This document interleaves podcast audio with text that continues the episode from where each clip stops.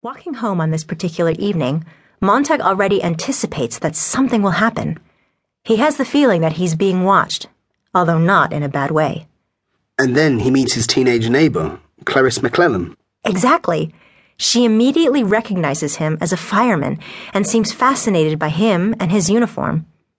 She explains that she is crazy and proceeds to suggest that the original duty of firemen was to extinguish fires rather than to light them. Why does she think she's crazy? Well, she likes to go for walks, for example.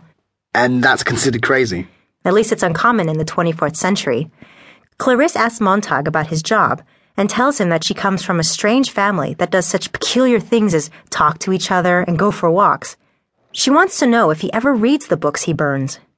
Clarisse's strangeness makes Guy nervous, and he laughs repeatedly and involuntarily.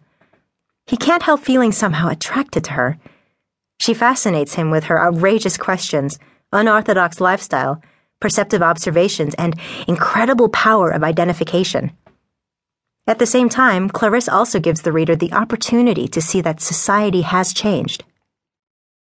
Have you ever watched the jet cars racing on the boulevards down that way?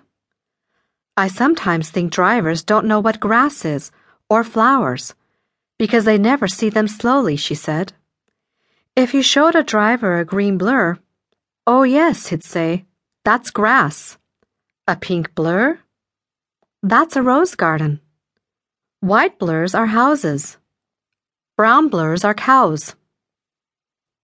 Furthermore, the government has dramatically changed what its citizens perceive as their history.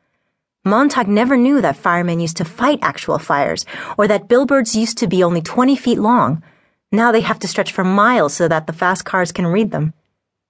And he didn't know that people would actually talk to each other, like he now did with Clarisse. Yes, and he never experienced anything like that before. Never. He never experienced what? That people talk. I talk all day long. you talk all day long, but you probably wouldn't in Montag's and Clarisse's time. The governmental use of parlor walls has eliminated the need for casual conversation. Sorry to interrupt you again, but what are parlor walls?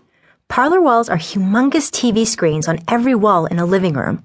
Montag just got a third wall installed, and Mildred would like to get a fourth wall to have an even more real TV experience. It'll be even more fun when we can afford to have the fourth wall installed. How long you figure before we save up and get the fourth wall torn out and a fourth wall TV put in?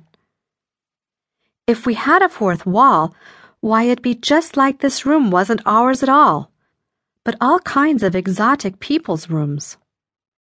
His wife was more than willing to give up conversations with Montag for a new TV wall. No wonder Montag is so fascinated with Clarisse.